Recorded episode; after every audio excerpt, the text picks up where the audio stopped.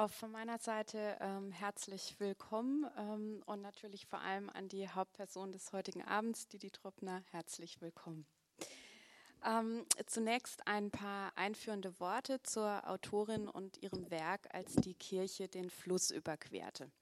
Ähm, was es mit diesem auf den ersten Blick äh, vielleicht etwas ungewöhnlichen Titel auf sich hat, ähm, darauf werden wir sicherlich im Laufe des Abends noch zu sprechen kommen.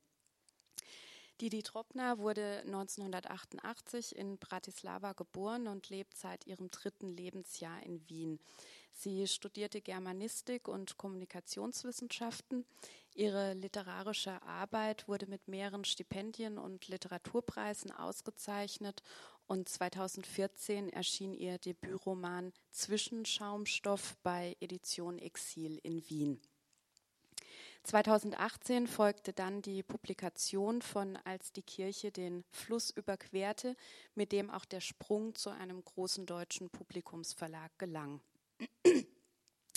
Ebenfalls seit 2018 lehrt Didi Troppner Sprachkunst an der Universität für angewandte Kunst in Wien und hauptberuflich, hauptberuflich arbeitet sie seit Jahren für ein IT-Forschungszentrum im Bereich Presse und Kommunikation. Außerdem schreibt sie Drehbücher und hat bereits ein Kinderbuch veröffentlicht. Als die ähm, Kirche den Fluss überquerte, wird aus der Perspektive des 20-jährigen Daniel erzählt. Seine Welt gerät plötzlich komplett aus den Fugen. Am letzten Urlaubstag beschließen seine Eltern völlig überraschend, sich zu trennen. Daniel erklärt den Vater zum Schuldigen und stürzt sich mit aberwitzigem Eifer in die Überkompensation. Heißt, er verliebt sich in seine ältere Schwester Laura, will für sie der einzige Mann sein, will Künstler werden wie die schräge Großcousine Miriam, die eigentlich gar nicht die Großcousine ist, aber von allen so genannt wird, und Lebemann wie sein Onkel Billy, der Bruder der Mutter. Schwer beschäftigt mit sich selbst nimmt er nur langsam die schleichende Veränderung seiner Mutter wahr. Doch schließlich wird der Verdacht zur Gewissheit, sie leidet an einer erblich bedingten Parkinson-Demenz. Während sie immer schwächer und vergesslicher wird, sortiert sich die Familie um sie herum neu und Daniel muss, ob er will oder nicht, erwachsen werden denn nun ist wirklich nichts mehr, wie es vorher war. Didi Tropner schildert diesen schmerzlichen Weg, den Daniel gehen muss, mit viel Sinn für Situationskomik, aber auch zutiefst berührend. Und ich freue mich sehr, dass wir nun Gelegenheit haben werden, ähm, gemeinsam, aber vielleicht ja auch mit Ihnen, wenn wir jetzt in so kleiner Runde sind, ähm, über dieses Buch zu sprechen. Ja, und ähm, bevor wir ins Gespräch gehen, dachte ich, äh, wir fangen direkt mit einer Lesepassage an. Dann äh, können Sie sich auch ein besseres Bild machen vom Ton, vom Setting. Ja, bitteschön. Ja, danke für diese schöne Einleitung. Äh, wenn man diese Erfolge so komprimiert aufgezählt äh, erzählt bekommt, wünscht man sich immer, die eigenen Eltern wären da, damit sie das auch mal hören. Vielen Dank dafür und einen schönen Abend auch von mir. Ähm, wir hätten uns vor dem Gespräch äh, auf das Du äh, verständigt und würden dabei jetzt auch bleiben. Wunderbar. Ähm, du hast dich als Autorin für die männliche Erzählperspektive entschieden. Ähm, du schreibst aus der Sicht des 20-jährigen Daniel. Warum? Ähm, ich wollte mal was Neues probieren. Ähm, und ich finde, Daniel ist in dieser Familie auch tatsächlich die spannendste Figur. Er wächst in einer Familie äh, auf, die von starken Frauen geprägt ist. Er ist ganz ein moderner junger Mann, der total fest verankert in seiner Identität ist. Ähm, aber als der Vater die Familie verlässt, obwohl er schon längst erwachsen ist, obwohl, obwohl ihn das eigentlich nicht mehr zu tangieren hat, implodiert für ihn die Welt und alles gerät aus den Fugen und wirft ihn aus der Umlaufbahn. Und da merkt er, ups, das mit der Identität hat doch noch nicht so geklappt, weil er verfällt in total alte Rollenmuster. Also er will der Beschützer dieser Frauen sein, was total absurd ist. Er, er möchte ein sensibler Künstler werden, er möchte ein Lebemann werden wie sein Gigolo-Onkel, Onkel Billy und, und macht da halt lauter verrückte Dinge. Ähm, das das sage ich immer, das war schon der primäre Grund, ähm, Das Interessante ist aber, wer mir diese Frage meistens stellt. Diese Frage stellen mir meistens nur Männer. Frauen finden das total in Ordnung. Männer sind immer unglaublich verwundert und sagen, wie, wie, wie, schaffst du das? Und wenn sie dann besonders penetrant sind, antworte ich manchmal, dass ich mal eine etwas einfachere Perspektive probieren wollte. da schauen sie dann immer ein bisschen doof aus der Wäsche. ähm, ja, äh, du hast es ja selber schon angesprochen äh, mit diesem, äh, also eben diese starken Frauen auch, ähm, dann aber dieses äh, traditionelle Rollenmuster, in das äh, Daniel verfällt. Wir haben es am Anfang äh, kurz mit einer ganz normalen vierköpfigen Familie zu tun, also Mutter, Vater, Tochter, Sohn. Ähm, dann trennen sich die Eltern sehr unerwartet ähm, und man weiß eigentlich bis zum Schluss auch nicht so richtig, warum eigentlich. Ja, das stimmt. Das wollte ich ganz absichtlich ähm, als Lehrstelle lassen, weil ich auch finde, dass die Kinder, egal ob sie dann schon erwachsen sind oder nicht, auch einfach oft ähm, wenig Einblick haben in das Leben der Eltern, also in das Eheleben, das Paarleben der Eltern. Und ich glaube, es ist auch ganz irrelevant, was der eigentliche Grund ist. Ähm, es ist einfach der Anfang von dieser Implosion, die dann alle Dominosteine in weiterer Folge zu Fall bringt. Und glaubst du, dass diese, ähm, ja, dieses Verfallen in diese alten Rollenmuster, also dass Daniel eben als Beschützer auftreten will, ähm, dass das auch für ihn so eine Art ist, mit seinen Verlustängsten umzugehen, dass auf einmal diese Familie keinen Bestand mehr hat? Ja, definitiv, genau das ist es. Ähm, du hast es auch schon erwähnt ähm, dass er dann anfängt, sich sehr auf seine Schwester zu fixieren und, und meint, sich in sie zu verlieben. Das ist im Endeffekt auch nur fehlgeleiteter Beschützerinstinkt. Er, er, um mit dieser Situation klarzukommen, äh, kürt er den Vater zum ultimativen Bösewicht, macht ihn verantwortlich für alles Unheil in der Familie und hebt die Frauen auf ein, ein, ein absolut überhöhtes Podest und will sie vor allem schützen. Und das ist natürlich eine absurde Situation und kann einfach nicht gut gehen. Und äh, nochmal zu der äh, Erzählperspektive. Also du ähm, hast, wir haben diese eindimensionale Erzählperspektive und aber auf der anderen Seite schaffst du es ja, ähm, eine sehr starke Figurenpsychologie ähm, aufzubauen. Und eben aus dieser männlichen Perspektive heraus von Daniel wie bist du da irgendwie vorgegangen? Ähm, oder war das intuitiv etwas, was kam? Ähm, also diese Frage nach Perspektiven ist für mich total interessant, weil für mich stellt sie sich gar nicht. Am Ende des Tages sind wir alle Menschen und das war's. Menschen mit Emotionen, egal ob jung oder alt, männlich, weiblich, sonst was. Ähm, und mir ging es darum, den Schmerz von einem jungen Menschen einzufangen, der ein sehr behütetes Leben geführt hat, das plötzlich nicht mehr da ist. Und was passiert, wenn man ihm den Grund unter den Füßen wegreißt? Und äh, es passiert genau das, also diese absurde Überkompensation, dieses sich wahnhaft hineinstürzen in Situationen, die nicht gesund sind, die eigentlich aber nur ein Ausdruck einer kindlichen Verzweiflung ist nach, nach der Suche dieser heilen Welt, die es aber natürlich nicht mehr geben kann. Und ähm, dem habe ich nachgespürt. Also wie könnte sich jemand fühlen, dem es dem so das passiert, ja. Du hättest das ja aber auch aus Lauras Sicht ähm, schreiben können. Hätte ich, ja. aber wäre, wär, glaube ich, nicht so lustig gewesen. Und ähm, wenn man jetzt nochmal, also eben Daniel verliebt sich oder meint, sich in Laura ähm, zu verlieben, wie geht denn Laura mit dieser Situation um? Also überhaupt äh, mit diesem, der Vater ist weg, ähm, wie verhält sie sich? Ähm, ja, bei Laura passiert auch etwas, das eigentlich nicht so überraschend ist. Sie äh, kann ihre psychischen Geschichten ähm, nicht so gut verarbeiten und es manifestiert sich dann in einer ganz klassischen Krankheit. Sie bekommt eine Gastritis, also dieses tatsächliche in sich hineinfressen. Äh, es geht ja alles durch den Magen, wie, wie vielleicht einige von Ihnen wissen, äh, die auch schon damit Erfahrung gemacht haben, ähm, und wird ganz, ganz schwer krank und distanziert sich dann von allem. Und natürlich von dieser Verliebtheit ihres Bruders ist sie äh, ganz natürlich total angewidert und kann überhaupt nicht damit umgehen und findet das ganz ekelhaft. Und das ist auch dann der Anlasspunkt, dass sie auch noch die Familie verlässt und der Daniel dann nur mit der Mutter zurückbleibt. Und er äh, ist ja auch nicht nur verloren in diesem neuen äh, Familiengefüge. Ähm, es kommt ja auch hinzu, dass er beruflich irgendwie auch noch nicht so richtig äh, Fuß gefasst hat, da äh, planlos äh, vor sich hinlebt, auch so ein bisschen. Und ähm, an diesem Punkt kommen ja dann auch Großcousine Miriam und Onkel Billy ähm, ins Spiel. Ähm, also du hast da äh, auch einen großen Sinn für Situationskomik. Ähm, äh, vielleicht eine zweigeteilte Frage. Einmal, ähm, welche Rolle spielen diese beiden Figuren im Roman?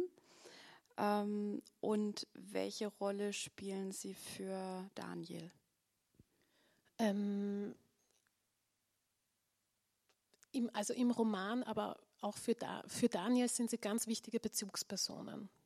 Extrem wichtige Bezugspersonen, die aber nicht im, im engsten Familienkreis drin sind. Das heißt, das bedeutet, dass sie ein bisschen einen klareren, eindeutigeren Blick auf die Geschehnisse haben, weil sie nicht so involviert sind. Und sie versuchen Daniel ein bisschen äh, zu unterstützen bei seiner äh, Wegfindung, jeder auf seine eigene Art. Und ähm, sind so, um eine Star Wars-Referenz noch hier auch noch einzubringen, Meister Yoda-mäßig. Also sie führen ihn so ein bisschen und helfen ihm, seinen eigenen Weg zu finden, aber sagen ihm auch recht deutlich, wenn er auf dem Holzweg ist. Also das ist natürlich auch wichtig, die Kurskorrektur. Und sie tun das ja auch auf unterschiedliche Art und Weise. Also Onkel Billy äh, der eher den Alkohol dann auch zu Hilfe nimmt und die Miriam aber, die ihm ja schon dann auch deutlich ähm, zu verstehen gibt, dass er eben in diesem Selbstmitleid, in dem er manchmal auch zu versinken droht, dass sich dadurch ja auch nichts ändert. Ne, Absolut richtig, ja. Also ich, für mich war eine der schönsten Szenen ähm, zu schreiben im Buch auch tatsächlich die Szene, wo der Onkel Billy den Daniel tröstet, ähm, weil das auch so eine so eine in Anführungszeichen klassische, traditionelle, männliche äh, Art ist, mit emotionalen Situationen umzugehen. Nur ganz kurz, ähm, nachdem der Daniel dann seine Schwester schon versucht hat, sehr nahe zu kommen und sie, und sie sehr auf Distanz gegangen ist, ist er wahnsinnig gekränkt und verletzt und ähm, unglaublich verzweifelt und traurig, weil jetzt ist auch noch seine Schwester weg. Nicht nur der Vater, sondern auch noch die Schwester. Er wähnt sich ganz allein und der ähm, Onkel Billy nimmt ihn mit auf eine ganz klassische Sauftour. Und ähm, an diesem Abend tröstet er ihn, aber er tröstet ihn ohne Worte zu verwenden. Also sie verbringen einfach gemeinsam Zeit und dieser, dieser große, starke Mann, der in irgendeiner Art und Weise auch ein männliches Vorbild ist, wie es der Vater gewesen ist, ähm, gibt ihm dann ein bisschen Halt, ohne tatsächlich auch nur ein Wort zu sagen. Und das fand ich eigentlich sehr berührend und auch sehr intim. Und ähm, ja, das wollte ich mir da näher anschauen. Ja. Und ähm, gleichzeitig eben für den Roman sind sie auch so ein bisschen, äh, könnte man vielleicht so Korrektivfiguren, ähm, oder? Dass äh, ja, sie dazu Fall. eingesetzt werden, ähm, um vielleicht die Schwere auch äh, teilweise rauszunehmen. Ja, ja, absolut.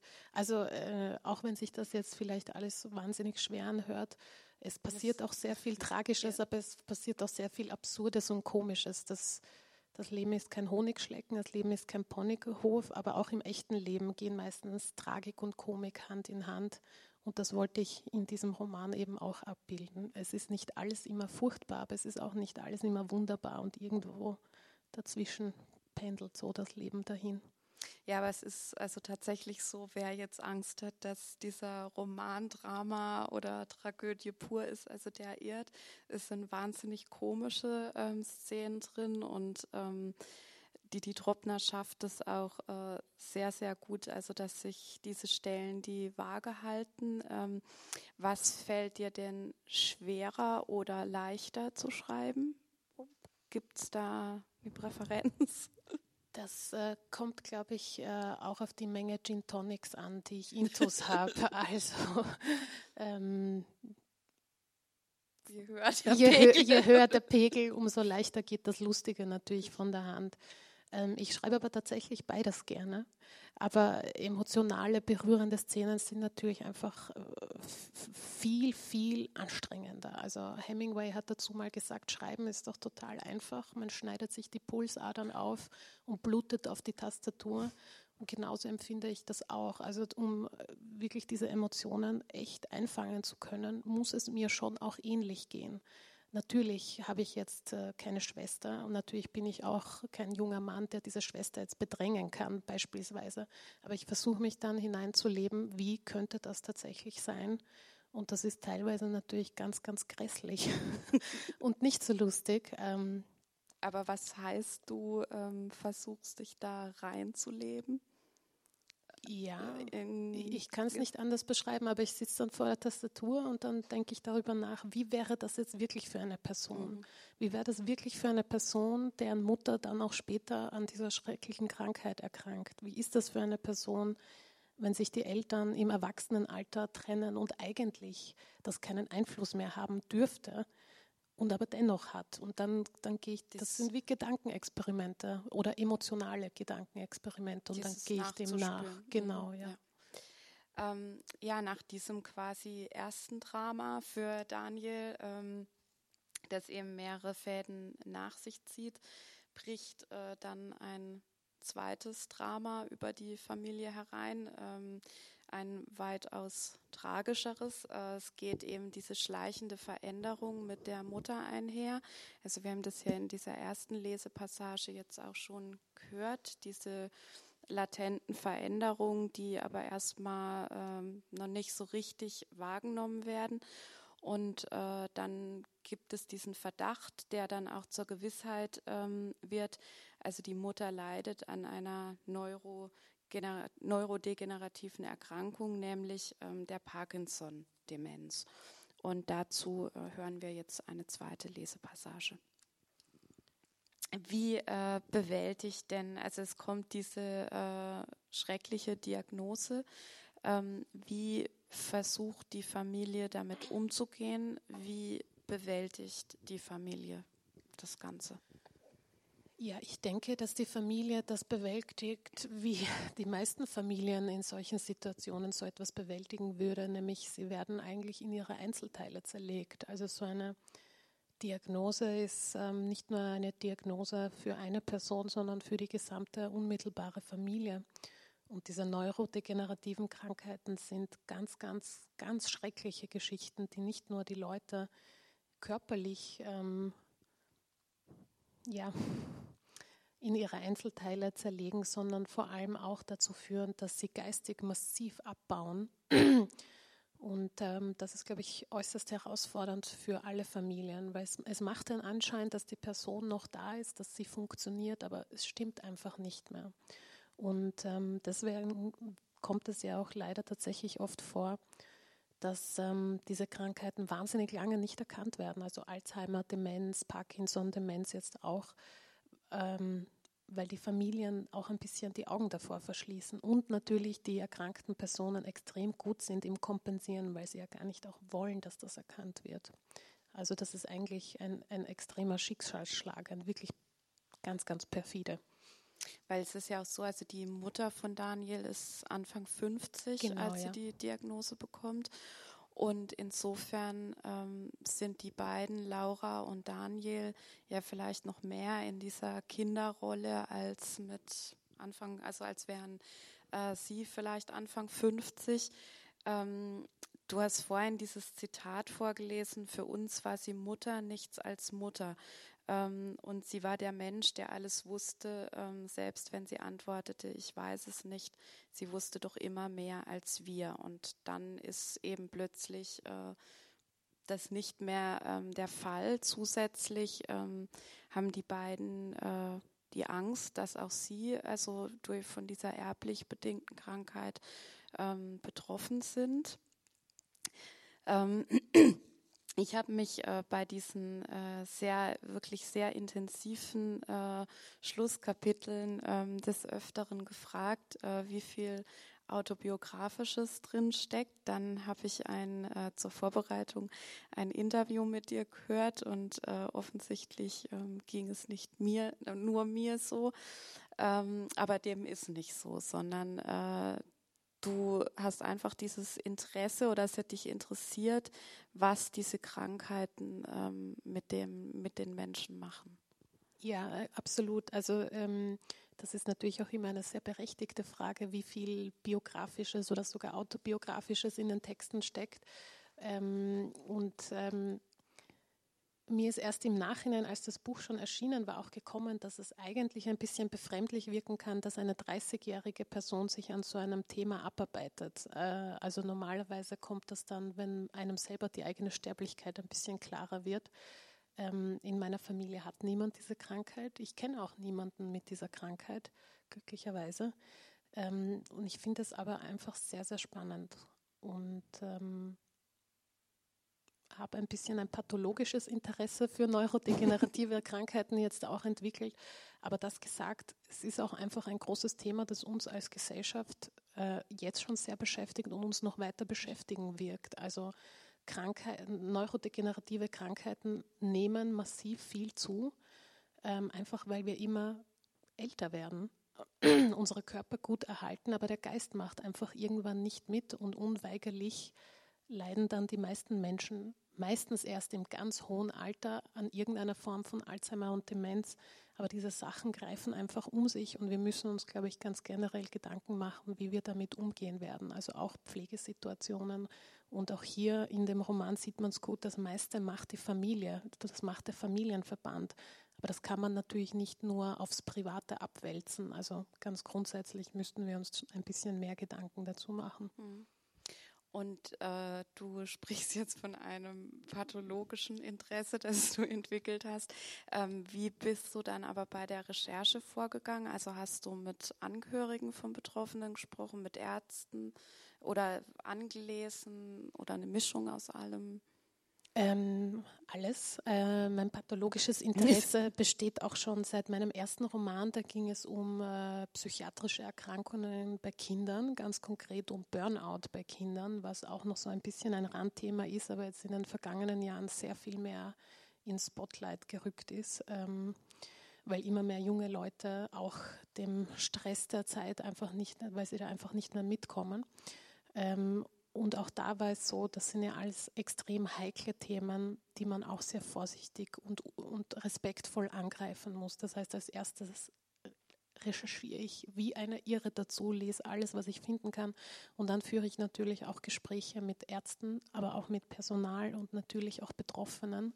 Und nicht nur Betroffenen, sondern auch dem Familienverband mhm. drumherum, um eben auch diese Perspektive zu bekommen, ähm, die der Daniel hier hat, mhm. nämlich als Außenstehender, aber natürlich indirekt schon Betroffener. Ähm, du hast jetzt äh, vorhin gesagt, äh, dass es vielleicht in deinem Alter komisch ist, äh, sich diesem Thema anzunehmen ähm, und dass es vielleicht eher näher rückt, äh, wenn die eigene Sterblichkeit. Ähm, kann man es aber vielleicht auch so rumsehen, dass es, äh, also irgendwann werden wir ja alle in dieser Situation sein, dass wir ohne unsere Eltern äh, da sein werden. Ähm, hoffentlich äh, später als früher. Ähm, war das für dich auch so eine Möglichkeit, ähm, diese, ich nenne es jetzt mal Verlustängste oder Ängste durchzuspielen? Oder war das irgendwie was, was äh, weg oder außen vor war? Das ist eine interessante Frage. Wahrscheinlich schon. Ähm, aber es war nicht beabsichtigt. Aber ja, natürlich setzt man sich dann damit auseinander, wenn man darüber schreibt. Mhm. Aber primär hat mich wirklich diese, diese Krankheit interessiert. Und, und für mich war das gar nicht ungewöhnlich. Äh, wie gesagt, mir kam es erst durch die vielen Nachfragen nach der Veröffentlichung, habe ich mir dann gedacht, mh, ja, na gut, wenn das so viele Menschen eigenartig finden, vielleicht ist was dran. Für nee. mich war das aber eben ganz, ganz logisch, weil unweigerlich betrifft uns das alle irgendwann und äh, ja. Nee, ich glaube nicht eigenartig, sondern ich glaube tatsächlich, dass äh, diese Stärke, also dass es wahnsinnig äh, stark äh, beschrieben ist, dass man eben denkt, es kann gar nicht anders sein, ähm, als dass äh, du das selbst erlebt haben musst. Also weil es wirklich so ähm, ja so nachvollziehbar einfach äh, und so nah, also äh, gegenwärtig ähm, beschrieben ist. Ja, vielen Dank. ähm, der äh, Roman ähm, variiert an dieser Stelle auch einen Gedanken, ähm, der irgendwie bitter, aber auch oder ja bitter, banal ist, ähm, indem es an einer Stelle heißt, jede Beziehung endet, auch die Beziehungen, die nicht enden, enden. Und was äh, bedeutet diese Einsicht dann für Daniel?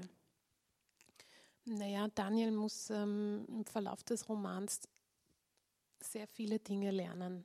Als erstes muss er lernen, dass ähm, er seine eigene Person sein muss. Also er ist jetzt nicht der Bruder, er ist jetzt nicht der Sohn, er ist jetzt nicht der Neffe, ähm, sondern er, er muss für sich selber seinen Weg finden und nur dann kann es gut werden. Und das ist erst, wenn er sich von all diesen, diesen Familienbanden ein bisschen löst und aufhört, irgendwelchen Vorstellungen und Identitäten nachzujagen, die ihm einfach nicht entsprechen.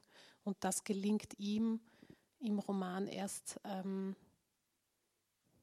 ja, jetzt verraten wir es natürlich, aber es deutet sich mit so einer Krankheit schon an, als die Mutter dann am Ende ähm, Opfer ihrer Krankheit wird und stirbt. Und das ist dann so wirklich für ihn die, der, der Moment der Katharsis, wo er dann abschließen kann und die Beziehung beenden kann, aber dann auf eine sehr positive Art und Weise vorwärts gehen kann in seinem Leben.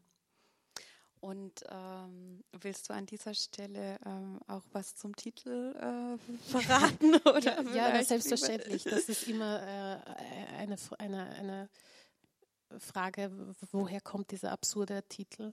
Hin und wieder kommen nach Lesungen auch Leute zu mir und sagen, ja, ist jetzt urschade, da ging es jetzt um gar keine Kirche. Sie haben sich jetzt schon erwartet, dass es da eine Kirche gibt. Ähm, der Titel kommt daher, dass ich irgendwann vor vielen, vielen Jahren, ähm, als ich schwer krank war und so 40 Grad Fieber hatte, nachts auf Arte im Halbdelirium eine Doku geschaut habe, wo es um eine Kirche in Sachsen ging. Irgendeine kleine, süße Kirche aus der gotischen Zeit oder so irgendwas, jedenfalls sehr alt, sehr schön, sehr wertvoll. Und ähm, die Gemeinde, in der die Kirche gestanden hat, die gibt es nicht mehr. Die hat sich aufgelöst, da wohnt niemand mehr. Und jetzt steht einfach diese Kirche einsam und verlassen irgendwo im Nirgendwo. Und ähm, da hat man sich überlegt, das ist doch total schade. Und ähm, dann hat man die Kirche tatsächlich in einem riesigen, unglaublich aufwendigen Projekt und einem noch nie dagewesenen Projekt aus dem Fundament gehoben, auf Schwertransporter gelegt ähm, oh, ich glaube, über zwei Bahnübergänge äh, geführt und auch über einen Fluss. 17 Kilometer weiter in die nächste Stadt, wo die Kirche dann abgesenkt wurde und dann wurde mit äh, Weißweinschorle und Würstel gefeiert und äh, die Kirche hat dort jetzt auch ein schönes neues Zuhause gefunden. Und an irgendeiner Stelle in dieser Doku sagte die Stimme aus dem Off, und als die Kirche den Fluss überquerte, und in meinem Delirium im Bett mit meinem Fieber hat es mich aufgesetzt und ich habe mir gedacht, das ist der genialste Satz, den ich in meinem ganzen Leben je gehört habe. Dieser Satz wurde so sicher noch nie gesagt in der gesamten Geschichte der Menschheit. Weil warum sollte man ihn sagen? Er ist absurd. Und ich habe damals beschlossen, egal worum es im neuen Roman gehen wird, er muss so heißen. Das war die Ausgangslage. Und dann hat sich glücklicherweise im Verlauf des Schreibens äh, ergeben, dass eigentlich diese Kirche, ähm, die den Fluss überquert, die perfekte Metapher für die Mutter ist, die dann langsam in den Tod geht. Sie ist am Anfang diese mächtige kleine Institution innerhalb der Familie, die mächtige Matriarchin, die von der Krankheit zersetzt wird. Und egal wie sehr sich die Familie dagegen stemmt, sie wandert auf die andere Seite des Flusses. Also und griechische Mythologie, das ist dann halt das ähm, Leben im Jenseits. Und so hat das dann ganz wunderbar äh, funktioniert. Aber verrate das nicht meinem Verlag. Denen habe ich gesagt, ich habe mir von Anfang an diese kluge Metapher überlegt. Äh, und ja, aber eigentlich war es ganz anders.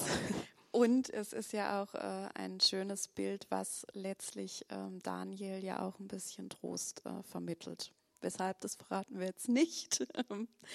ähm, gleichzeitig äh, kann man ja auch sagen, ist der Roman ja auch so ein bisschen ein Roman wieder des Vergessen, ähm, in dem Sinn, dass äh, Daniel eben er schreibt den Roman oder er erzählt ja aus einem gewissen Abstand heraus dieses allmähliche ähm, Verschwinden der Mutter ähm, durch ihr eigenes, äh, ihre eigene Vergesslichkeit aufschreibt und äh, das Manifest wird. Und ähm, vielleicht äh, ist es ja auch so, dass ähm, es dann doch den einen oder die andere Leserin gibt, die irgendwie sehr wissend mit dem Kopf nickt und äh, denkt, ja, so war das.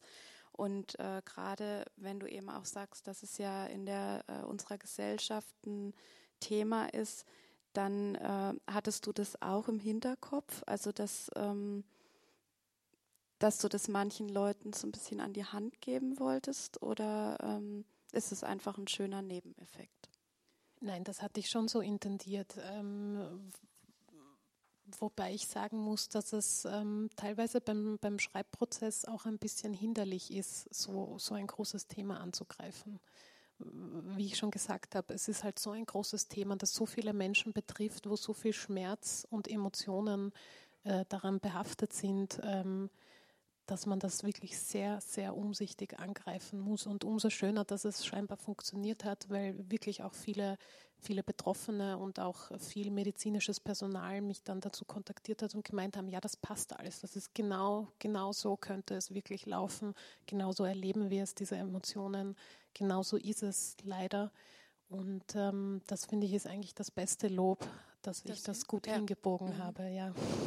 Aber ich glaube, dass es auch ähm, diese Mischung eben, dass es sehr behutsam, authentisch und dann eben auch mit dieser durchaus äh, aber witzig komische ähm, Situation, dass die ähm, Mischung einfach sehr gelungen ist. Jetzt hast du selbst ähm, den Schreibprozess schon angesprochen. Ähm, du arbeitest hauptberuflich, habe ich vorhin gesagt, in der IT-Branche, ähm, also als dein Brotberuf und schreibst nebenher. Und wie sieht es so aus, der, dieser Alltag? Ja, wie sieht das so aus? ähm, also ich hatte vorher schon die Gin Tonics erwähnt, die sind äh, ganz zentral äh, für meinen Schreibprozess. Ähm, nein, Spaß beiseite. Also ähm, das Angenehme ist, wenn man im Hauptberuf etwas ganz anderes macht, ist, ähm, dass sich das Schreibgehirn während der Arbeit gut erholen kann, während man arbeiten ist und sich das Arbeitsgehirn gut erholen kann, während man am Schreiben ist. Also ich finde das immer sehr angenehm, unterschiedliche Gehirnareale zu verwenden. Ähm, und das gesagt, man muss natürlich sehr organisiert sein und auch ein bisschen masochistisch veranlagt sein, damit sich das ausgeht. Äh, ja, und hin und wieder ein Gin Tonic trinken, um die Finger zu lockern nach der Arbeit, damit sich dann doch noch ausgeht. Und ähm, kannst du uns sagen, wie sich die Schreibprozesse jetzt von dem ersten Roman zum zweiten Roman, gab es da Unterschiede oder war das eigentlich gleich? Ja, das ist eine spannende Frage. Den ersten Roman, als ich den geschrieben habe, habe ich mir nie vorstellen können, einen Roman zu schreiben. Ähm, ich habe Kurzgeschichten geschrieben und 300 Seiten Manuskript zu produzieren schien mir unmöglich, unmöglich. Also ich, nein, das wäre einfach nicht denkbar gewesen. Das wäre wie eine Reise zum Mond gewesen. Und ähm, mein, mein erster Verlag hat das dann sehr clever angestellt, als er sich dann langsam herauskristallisiert habe, dass ich Kurzgeschichten immer zum selben Thema mit denselben Figuren schreibe. Das bietet sich ja dann förmlich an, daraus dann etwas Längeres zu machen, aber ich habe mich einfach nicht getraut. Und sie haben das dann pädagogisch sehr clever angestellt und haben gesagt, naja gut, Didi, ähm, tun wir mal so, als würdest du einen Roman schreiben, tun wir mal beide so und wir schreiben es ins Verlagsprogramm und du setzt dich öfter hin und überlegst, dass du diesen Roman schreibst und schreibst ihn. Und, und wenn es gelingt, ist das super und wenn es nicht gelingt, dann, dann ist auch okay, weil was im Verlagsprogramm steht, das ist nicht so wichtig, das liest niemand, das ist okay, probieren wir es mal. Und ähm, dann habe ich mich äh, sehr safe gefühlt, habe mir gedacht, okay, gut, mit diesem Sicherheitsnetz fange ich jetzt an und habe begonnen und habe vor, mich äh, vor mich hingeschrieben und viel recherchiert und geschrieben. Und das war so ein Learning by Doing, wie das bei den meisten so ist beim ersten großen Roman. und auf halbem Weg habe ich mir gedacht, uh, das wird jetzt aber schon sehr knapp von der Deadline. Ähm, ich gehe mal zum Verlag und gebe ihnen Bescheid, dass wir das doch noch verschieben. Und dann ging ich zum Verlag und dann haben wir uns hingesetzt und gesagt, ja, also ich habe schon recht viel, aber es bräuchte schon noch ein bisschen an der Zeit. Ähm, verschieben wir das jetzt. Wie besprochen, good effort, aber machen wir später. Und im Verlag haben sie, haben sie sich an die Köpfe gegriffen und gesagt, aber die, die es steht im Verlagsprogramm, jetzt müssen wir es durchziehen, jetzt geht es nicht anders.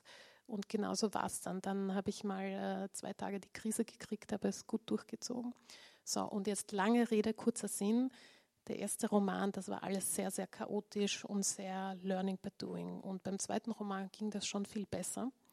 Ähm, ein viel systematischerer Ansatz, viel mehr Planung, viel mehr Konzeption, viel mehr Durchdenken, auch viel mehr Revision. Das gesagt, äh, jetzt schreibe ich gerade den dritten Roman und obwohl man meinen könnte, dass man es jetzt schon wirklich weiß, habe ich wieder das Gefühl, dass je mehr ich darüber weiß, über den Prozess, ich gleichzeitig umso weniger weiß.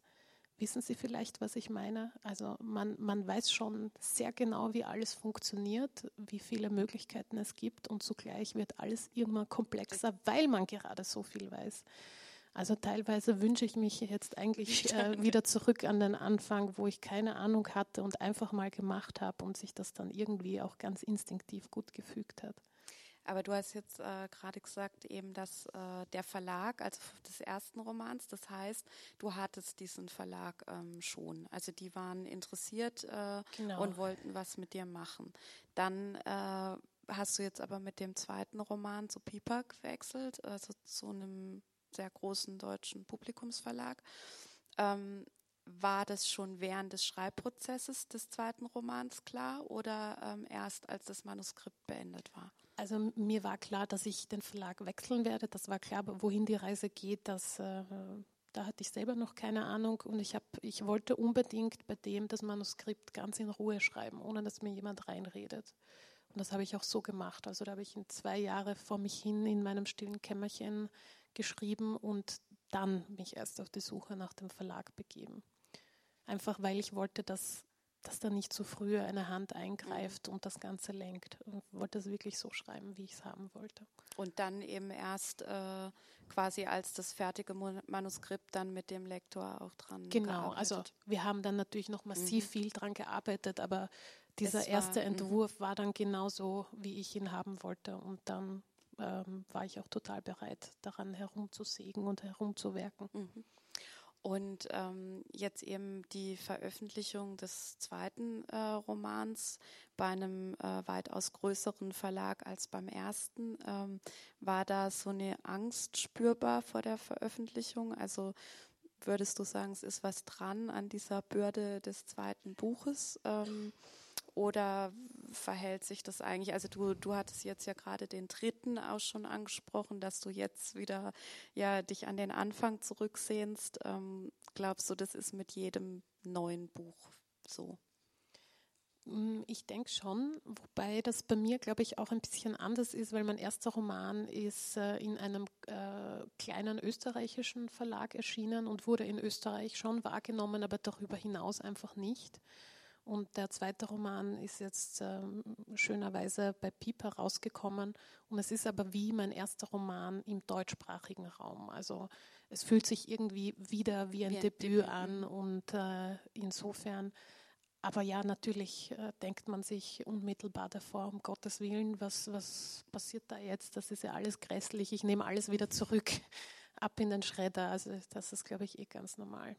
Und äh, wahrscheinlich auch die Reaktion der Kritik und äh, was da so alles dann überall Ja, natürlich. Also als schreibendes Wesen ist man auch grundsätzlich ein stets zweifelndes Wesen und äh, findet an, an, einem Tag 100.000 Mal die Dinge gut und aber 200.000 Mal schlecht. schlecht. Ja. Und äh, schreibst du schon immer? Oder? Ähm, also meine Eltern erzählen unglaublich gern eine Anekdote, die, die ganz äh, herzzerreißend herzig ist, äh, nämlich dass ich als sechsjähriges Kind, äh, sobald ich schreiben gelernt habe, in der Schule mal eines Tages nach Hause gekommen bin, aus Papier ausgeschnitten, Blätter gemacht habe, sie mit Dick so zusammengeklebt habe und irgendein ähm, Christian Andersen Märchen nacherzählt habe. Das weiß ich jetzt gar nicht mehr. Auf, in diesem kleinen Büchlein mit kleinen Zeichnungen und dann habe ich hinten drauf ein Foto von mir draufgeklebt und habe auch noch drauf geschrieben, Didi Trottner schreibt Bücher über Abenteuer und solche Sachen. Und dann habe ich das an meinen Vater für, glaube ich, äh, fünf Schilling verkauft. ähm, also vielleicht eine D-Mark äh, wäre das damals gewesen oder weniger. Und ähm, das hat sehr früh begonnen, dieser Wahnsinn. Und danach habe ich das aber alles wieder gelassen. Man, man hört ja auch immer, es ist absolut unmöglich, mit Schreiben irgendetwas zu erreichen. Äh, man endet komplett äh, ohne Geld, wahnsinnig unter der Brücke. Man sollte etwas Gescheites lernen, was studieren gehen, einen vernünftigen Beruf erlernen. Genauso habe ich das auch gemacht, aber irgendwie hat mich dieser Wahnsinn nicht losgelassen und dann habe ich mit Anfang 20 wieder begonnen, ein bisschen vorsichtig zu schreiben und zu schauen, was sich ergibt. Und bist dabei geblieben. Ja, offensichtlich. Jetzt äh, schreibst du am dritten ähm, Roman. Kannst du uns da schon ein bisschen was dazu verraten? Oder ähm, ist das noch? Ja, wenn ich selber so genau wüsste, worum es geht. Also es ist noch sehr, sehr am Anfang in, den, in der Recherchephase. Schauen wir mal, wohin die Reise, Reise geht. geht. Ja. Und äh, hast du denn literarische Vorbilder? Ähm? Ja, definitiv. Ähm, also mein allergrößtes literarisches Vorbild ist Michael Köhlmeier. Ich hoffe, Sie kennen ihn, einer der besten deutschsprachigen Autoren. Ähm, und ich mag aber auch Helmut Krauser extrem gerne, vor allem seine frühen Sachen, die so super rotzig und punkig und poppig sind. Die haben mich natürlich an der Uni unglaublich beeindruckt. Und äh, ich finde aber auch seine, seine Sachen, die er jetzt macht, sehr, sehr spannend. Bei ihm sieht man so richtig auch seine Entwicklungsstufen, wie er sich als Autor weiterentwickelt, kann man extrem gut ablesen. Das finde ich auch total spannend. Und gibt es auch eine Frau? Also, ja, selbstverständlich. Verzeihen Sie bitte. Normalerweise fange ich immer äh, mit der Autorin an, Ingeborg Bachmann. Äh, unglaublich, es ergreift mich immer wieder, wie beeindruckend gut das ist ähm, ihre Erzählungen nehme ich jedes Jahr zur Hand. Ich bin dieses Jahr 30 Jahre alt geworden und ähm, Ingeborg Bachmann hat auch eine Erzählung geschrieben, das 30. Jahr. Ich glaube, der Erzählband heißt auch so. Und ähm, das Ding ist jetzt schon 50, 60 Jahre alt und ich finde es unglaublich beeindruckend, wie das immer noch von so einer hohen Relevanz und Aktualität ist. Mich hat das so berührt und so ergriffen, diese 20-seitige Erzählung, dass ich am Ende wirklich Tränen in den Augen hatte und jeden einzelnen Satz dreimal unterstreichen wollte. Ja, genau so ist es, genau so fühle ich mich jetzt in meinem 39. Jahr. Also ich kann es Ihnen nur empfehlen, nehmen Sie sich mal wieder was von Bachmann her und lesen Sie es. Es ist immer noch unglaublich gut. Ja, dann danke ich dir sehr für dein Kommen, ähm, für den heutigen Abend.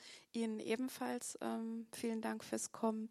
Und äh, Didi Troppner wird jetzt noch signieren, also der Büchertisch steht bereit. Ähm, ja, dann einen schönen Abend noch. Danke auch von mir.